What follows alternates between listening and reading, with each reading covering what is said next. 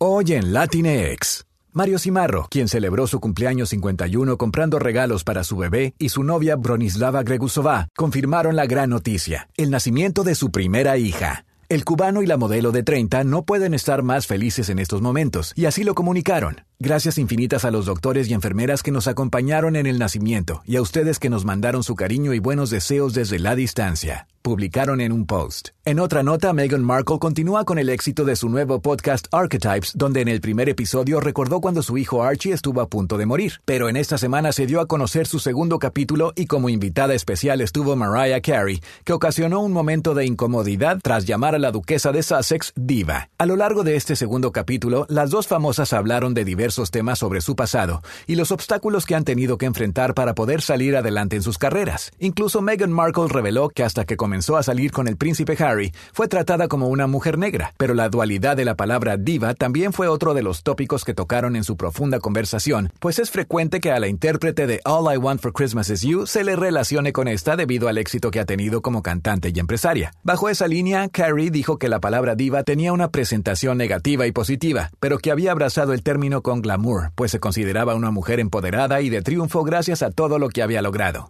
A veces nos damos momentos de diva, Megan. No actúes como que no lo haces, dijo Carrie, interrumpiendo a la duquesa de Sussex, quien tras escuchar esto soltó una risa nerviosa y preguntó, ¿qué tipo de momentos de diva te di? Ante eso, Mariah Carey notó que la conversación se había tornado un tanto incómoda e inmediatamente corrigió su comentario al explicar que no se refería a la personalidad de Markle, sino a la forma de vestir y lucir frente a las cámaras. Estas han sido las noticias de entretenimiento de Latinx.